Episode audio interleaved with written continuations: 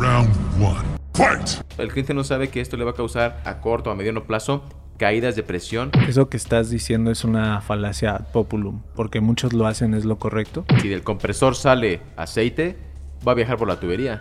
¿O te lo detiene la tubería de aluminio nada más por ser de aluminio? Si la ISO 8573 en su apartado 1 es la máxima para determinar la calidad de aire, Cuando dices cada barbaridad. No quiero que se golpeen. Final round. Fight!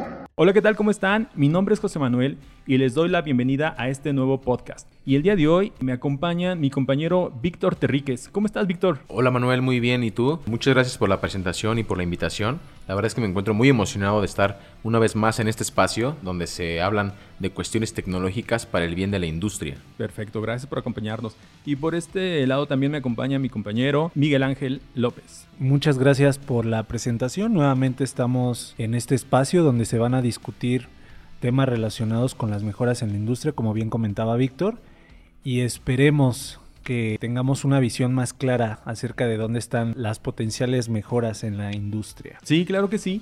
Pues el día de hoy tenemos un podcast bastante interesante que tiene que ver con prácticamente toda la industria, cualquier sector industrial y cualquier tamaño de empresa cae en lo que vamos a hablar el día de hoy. Y hablaremos acerca de la tubería de aluminio. Tiene que ver con un cuestionamiento de si la tubería de aluminio es una moda industrial o en realidad es un avance tecnológico.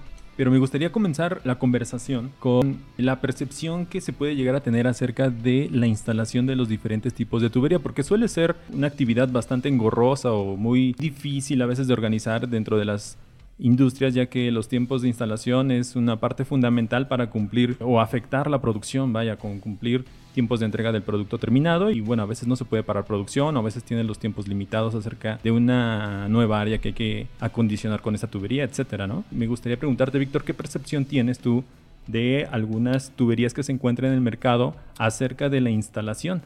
Pues mira, en el mercado se pueden encontrar diferentes tipos de tubería, es decir, tubería hecho con diferentes tipos de materiales. ¿no?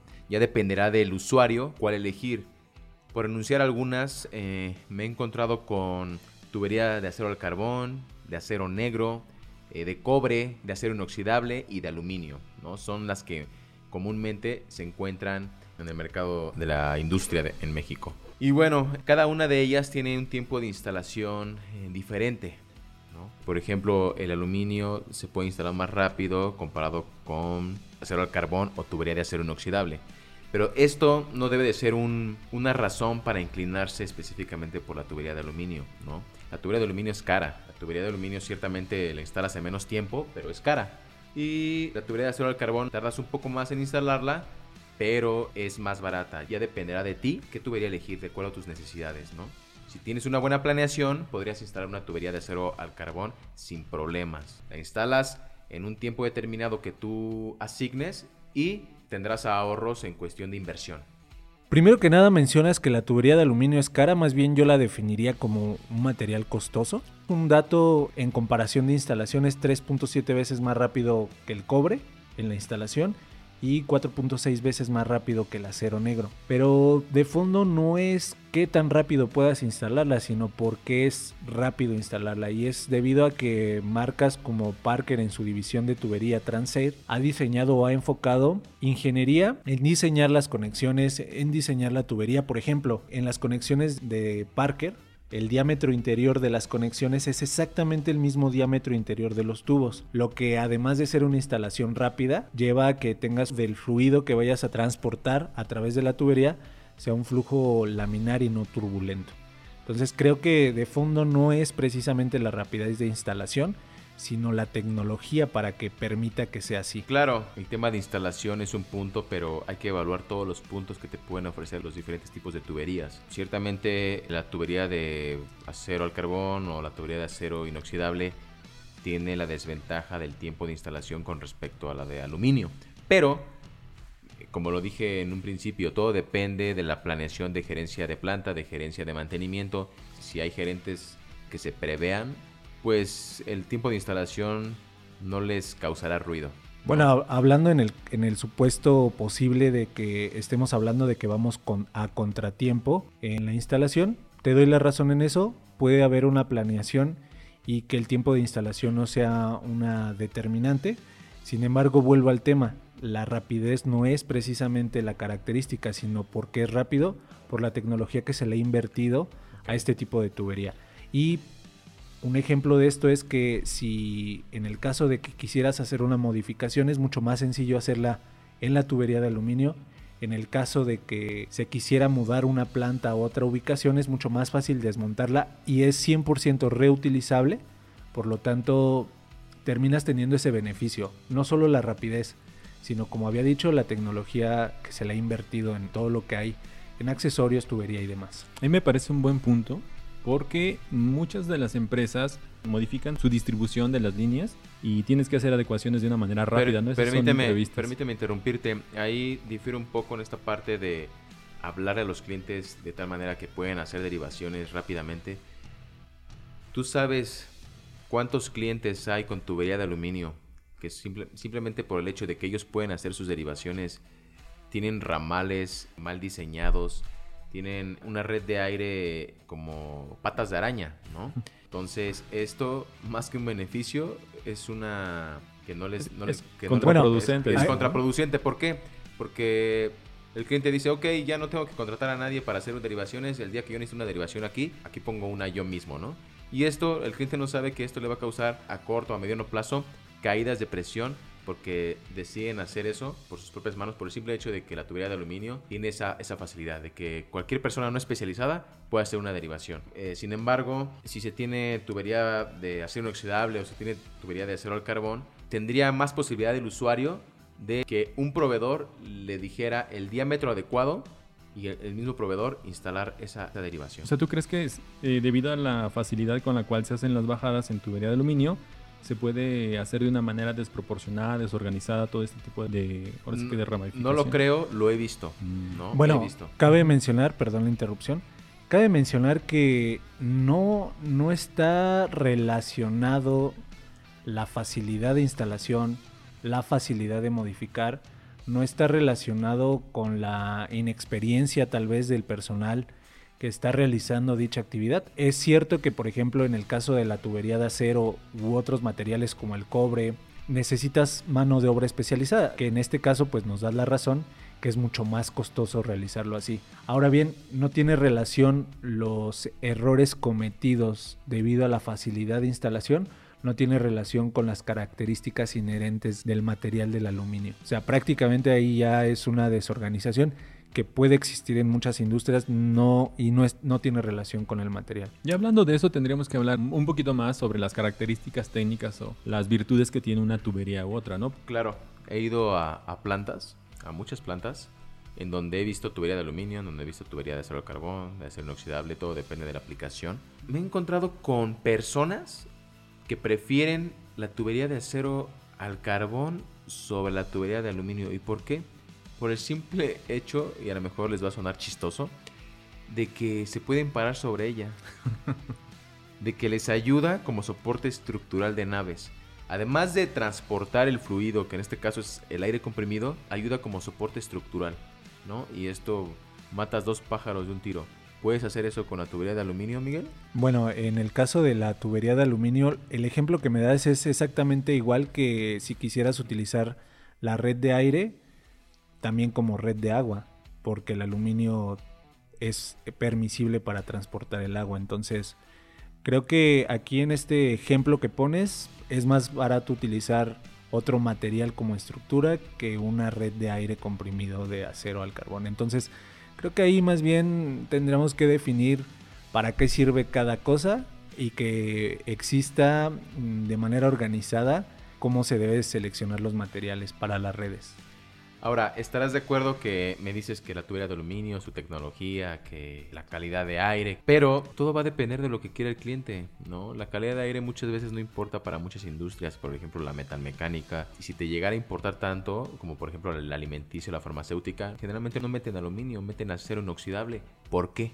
Bueno, en este caso, quiero decirte que la marca Transair de Parker está certificada por la ISO 85731 misma por la que se rige la industria de alimentos, de bebidas, farmacéutica, de pintura, que es donde es más rígido el tema de la calidad de aire.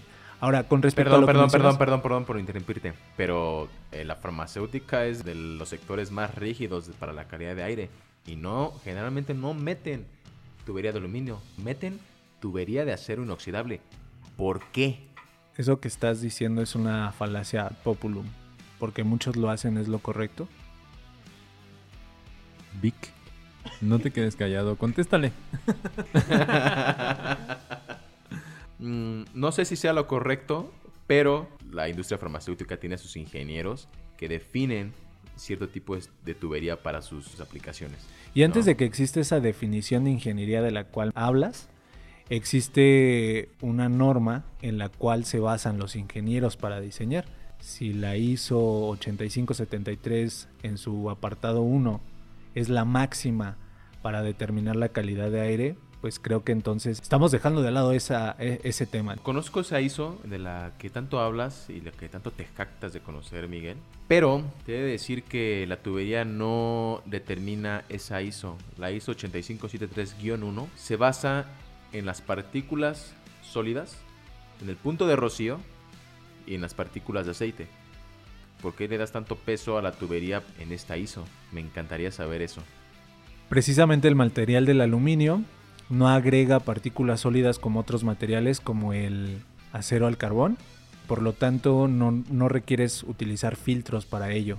Con el paso del año y la oxidación, la corrosión, agrega partículas sólidas, entonces sí tiene relación con la ISO 8573. Tampoco agrega partículas de aceite, precisamente porque las tuberías de aluminio en la mayoría de casos tienen una certificación de calidad.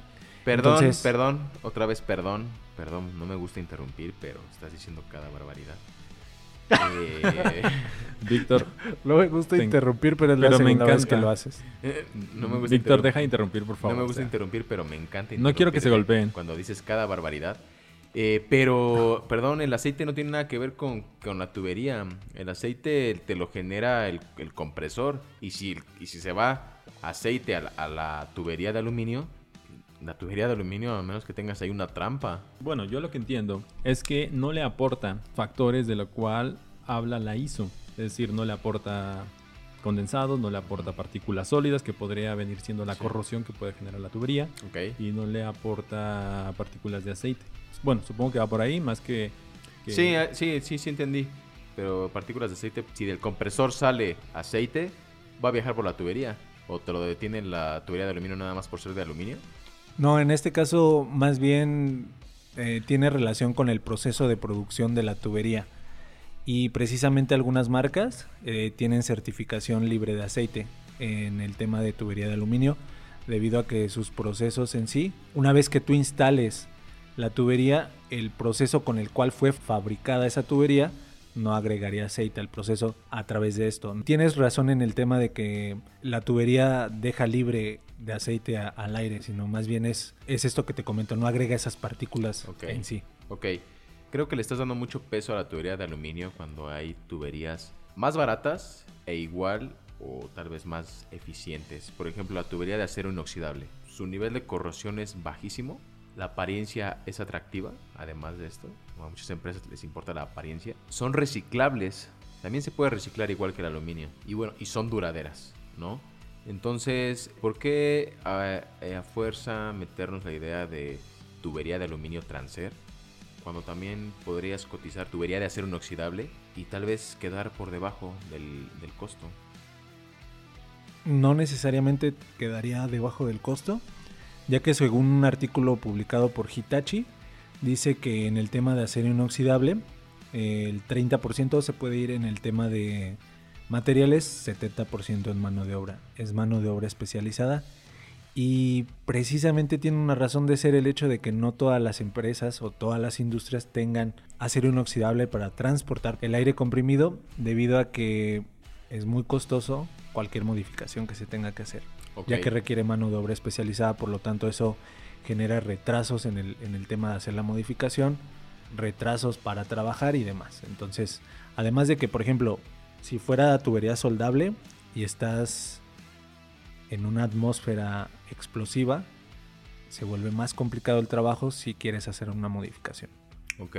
En el caso del aluminio no es necesario porque simplemente son conexiones rápidas. Te la voy a comprar. La tubería de acero inoxidable es posible que el material sea más barato, pero la mano de obra sea más costosa porque debe ser mano de obra especializada, mano de obra que sepa trabajar acero inoxidable. Existen más tuberías, la tubería de acero galvanizado. El galvanizado tú sabes que es un tratamiento que se le da a la tubería para evitar la corrosión, es decir, para hacer, para hacer la tubería propiedad antioxidable. Esto le permite promedio de vida mucho mayor comparado con otras tuberías, hasta de cuatro décadas. Entonces la tubería de, acero galvanizado es más barata, tiene tratamiento para evitar la corrosión, tiene tratamiento para evitar la oxidación y bueno, Cualquier persona que te cotice tubería de acero galvanizado con tubería de aluminio, por precio se iría por tubería de acero galvanizado. Si lo sabes, ¿no? El galvanizado en algunas tuberías, tocando este tema del galvanizado, a veces se hace por fuera y no por dentro y recuerda que en el aire comprimido, en las redes de aire comprimido, la oxidación va de adentro hacia afuera. Ahora, aquí también viene un tema muy interesante. En la mayoría de casos, el acero galvanizado son conexiones roscadas, lo que genera mayor riesgo a tener fugas. ¿Estás de acuerdo? Sí estoy de acuerdo. Eh, de acuerdo, entonces continúo con mi punto. Vas, Mike, tú dale, tú dale. Claro. Bueno, Mike, sí estoy, de acuerdo. A ver, tiene el punto, Mike. deja que termine su, su, comentario ya, por favor. Ok, ok, vas, Mike, vas. Gracias. Porque ya me estoy calentando. No, no, no, tú tranquilo. Aquí estamos para platicar, tranquilos. Mike, por favor, concluye ahí tu comentario. Y bueno, con relación a otros materiales, adentrándonos un poquito a este tema de las fugas, la tubería de aluminio es libre de fugas ya que las uniones y accesorios pues tienen pequeños grados de libertad para absorber las expansiones y contracciones por cambio de temperatura y vibraciones que existan en la maquinaria donde se está utilizando. Oye Mike, perdón que te interrumpa otra vez, pero por ejemplo cuando tú instalas una tubería de acero galvanizado, de acero, de acero al carbón, de, de acero inoxidable, el proveedor tiene la obligación de hacerte una prueba de fugas cuando termina de instalarlo. Estoy de acuerdo. Yo no, yo no aceptaría una tubería instalada con fugas. Estoy de acuerdo, cuando una tubería es nueva tendría que cumplir con ese aspecto. Sin embargo, déjame comentarte, en los sistemas de acero se ven afectados con el paso del tiempo por la concentración de esfuerzos cuando las redes se expanden y contraen por efectos de la temperatura, lo que genera microfugas. Entonces, ese, proceso lo vas a ver eh, con el paso del tiempo. Ahora, vamos a pensar que es una tubería que ya tiene fugas y que la suma de estas fugas es un orificio de un octavo más o menos pensando en el promedio de la presión que se utiliza en la industria, que son 90 psi, ese orificio estaría dejando escapar 23.7 CFM y para poder sustentar esa fuga requiere 5.9 caballos de potencia en el compresor lo que es igual a 4.4 kilowatts hora. Haciendo un promedio de la tarifa de costos eléctricos en la Ciudad de México, más o menos estarías pagando anualmente por esa cantidad 56.500 pesos. ¿Te imaginas pidiéndole al gerente de planta o al director de cualquier empresa 56 mil pesos para pagar fugas. Algo que prácticamente se está derrochando y no tiene relación con el proceso productivo. Oye, pero muchas veces los clientes no se dan cuenta de que tienen fugas. Ese es el problema, yo eh, creo, ¿no? Porque hay muchas empresas que tienen esto y suele ser, de hecho hay, hay instituciones serias que han hecho diferentes estudios y hablan acerca de esta temática. ¿Qué porcentaje de la generación de aire comprimido en el cuarto de compresores se eh, asigna o es consumida por fugas? Y bueno, tengo aquí unos datos que del 100% que se genera, el 25% cae en el, área que, comenta Mike, ¿no? El 25% es por fugas, solo 60% va directo a la producción, ahora sí que a contribuir al producto, a la fabricación. El 13% va dedicado a algo que se llama demanda artificial y el 2% eh, lo representa un consumo inadecuado. No sé si tú sabías estos datos, Vic, porque esto es algo bastante común en todas las empresas. Sí, de hecho es tan común que sí, sí me ha tocado, sí me ha tocado con varias empresas que tienen fugas. No lo saben, no lo saben ¿por qué? Porque tienen suficiente capacidad en compresores de aire. Entonces no notan las caídas de presión significativamente. Pero en otras empresas que son pequeñas, que tienen pocos compresores, que tienen poco flujo de aire, cuando empieza a haber fugas, empiezan a ver las caídas de presión. Si ustedes no eligen bien la tubería adecuada, pues van a estar desperdiciando dinero. Tirar aire es tirar dinero, ¿no? Mira, qué bueno que tocas ese punto, Víctor, porque según la CONUE, la Comisión Nacional para el Uso Eficiente de la Energía, dice que La generación de aire comprimido es una de las formas más costosas de uso de la energía. Se debe a que se requieren 8 caballos de potencia eléctrica para obtener apenas un caballo de potencia en el aire comprimido. Entonces creo que sí se debe de elegir de manera concienzuda el material por el cual se va a transportar este fluido tan importante para todas las industrias. Entonces, qué bueno que tocaste el tema de costos porque habla de que tenemos que tener bastante cuidado en la selección del material para distribuir el aire comprimido. Claro. Sí, en eso pues Mike no tengo nada que debatirte, estoy totalmente de acuerdo porque a mí no me gusta que los usuarios pierdan dinero, ¿no? Entonces si hay fugas hay dinero perdido. Y esto a qué gerente de planta, a qué director de alguna empresa no le va a importar. Sí, por supuesto. Y como bien dicen, pues bueno, sí depende mucho del material que se vaya a elegir. Habrá materiales que generen fugas en un menor tiempo y otras que, bueno, pasen los años y se mantengan intactas, ¿no? También. El tema de las características que tiene la tubería de aluminio me gusta porque es flexible, no es maleable y, y bueno, soporta vibraciones, entiendo. Y bueno, esa flexibilidad le da muchas ventajas para, para algunas circunstancias que se presentan en el día a día durante el proceso. Me gustaría que habláramos un poquito acerca de la demanda artificial. Es algo que todas las empresas sufren sin duda alguna. Muchas no saben ni siquiera cómo localizarlas o identificarlas y esto representa un número bastante importante. Si hablamos de las fugas, pero también otro factor importante a evaluar es el costo que nos implica tener la demanda artificial, ¿no? Según el Departamento de Energía de Estados Unidos, aproximadamente del 100% de la generación del aire, el 14% se va a demanda artificial. Y uno de los aspectos que llevan a este tema es las caídas de presión por rugosidad. Cuando se tiene una demanda artificial tienes que elevar la presión porque hay puntos donde ya se cae la presión y necesitas elevar la, la presión para que puedas nivelar ese tema. ¿Y por qué digo la rugosidad? En la mayoría de materiales, como el acero al carbón, el cobre, su coeficiente de rugosidad es mayor a la del aluminio. El aluminio es una superficie casi lisa que permite un flujo del aire comprimido laminar, lo que lleva a que no haya caídas de presión y bueno, con los otros materiales, por la rugosidad inherente del material, provoca un flujo turbulento, lo que lleva a caídas de presión. Oye, Miguel, pero eh, ¿crees que el tema de la rugosidad de los materiales sí sea algo que afecte significativamente en las caídas de presión? Es decir, si tú pones una tubería de acero inoxidable nueva y una tubería de aluminio nueva y haces transportar aire comprimido, el tema de la rugosidad en realidad va a afectar tanto? En el acero inoxidable Novik, pero en otros materiales como el cobre, el acero al carbón, sí, sí afecta de manera significativa y sobre todo con el paso del tiempo. Y con el tema del aluminio, específicamente en el tema del aluminio, con la marca Transair, están certificados por la ISO 9001-2008 lo que nos dice que sus procesos de producción están certificados con alta calidad, por lo tanto cada tubería que se fabrica cumple con los estándares requeridos para esos beneficios que te menciono. Hablando de porcentajes de los consumos por demanda artificial, fugas o consumo inadecuado, ¿cuál sería la recomendación para las personas que nos escuchan en qué es lo que se deben de enfocar principalmente para identificarlo y cómo sacar estos costos, Mike? De inicio tendríamos que hacer una selección correcta del material, que en este caso estamos viendo que el aluminio es un material bastante apto para cumplir con estas demandas que requiere la industria. Y bueno, posteriormente si existieran estos problemas, pues hay estudios que te permiten identificar fugas, te permiten identificar si, el diámetro de tu tubería es el correcto y que puedas tener el, el mejor beneficio de la generación del aire comprimido. Yo diría que por ahí va el tema. Sí, por supuesto, porque bueno, enfocándonos en tubería nueva, pues no hay ningún problema, ¿verdad?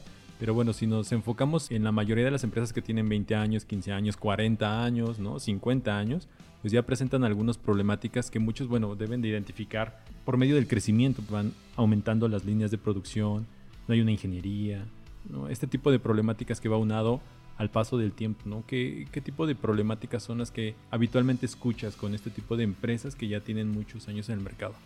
Mira, pienso que además de que hay un crecimiento descontrolado, desorganizado, a la vez de manera paralela en otras industrias se está desarrollando tecnología para mejorar esos aspectos que hace 50 años eran inmejorables porque era lo único que existía, por ejemplo el acero al carbón. Y de manera paralela se están desarrollando estas tecnologías para evitar esos problemas y que estas industrias que nacieron hace 50 años no están viendo. Prácticamente siguen usando la misma tecnología de hace 50 años cuando bien pudieran sustituirlo y los retornos de inversión a veces pueden ser hasta menores de un año.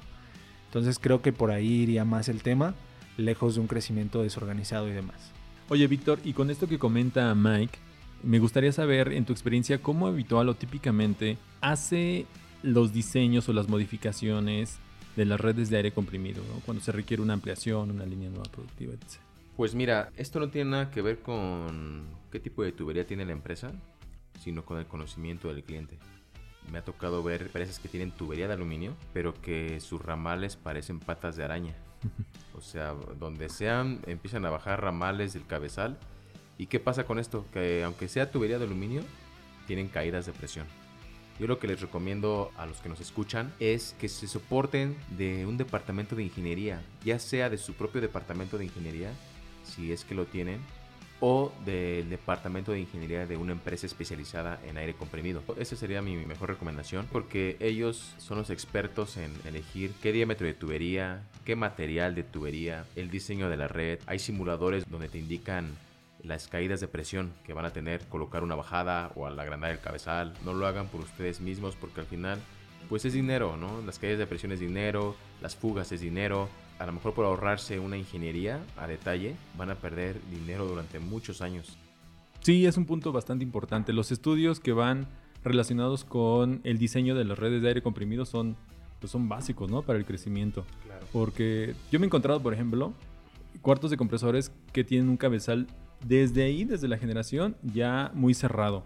Y eso te genera caídas de presión. O todos los elementos que se conectan como válvulas, codos, test, filtros, todo eso eh, impacta en las caídas de presión y por supuesto en tu punto de uso final.